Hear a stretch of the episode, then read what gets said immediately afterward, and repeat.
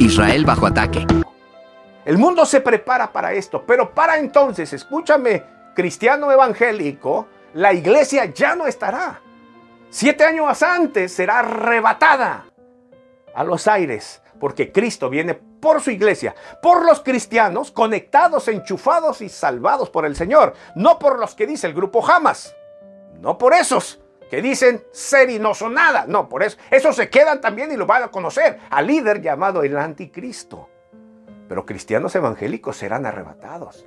Y esto nos indica que el reloj de Dios está haciendo tic-tac y que posiblemente faltan cinco para las doce. Esa es la importancia de ver todo esto. A pesar de el dolor que provoca, que nos duele, los cristianos sabemos que ha de suceder porque Cristo viene por su iglesia. Debemos saber esto Continuará. como cristianos.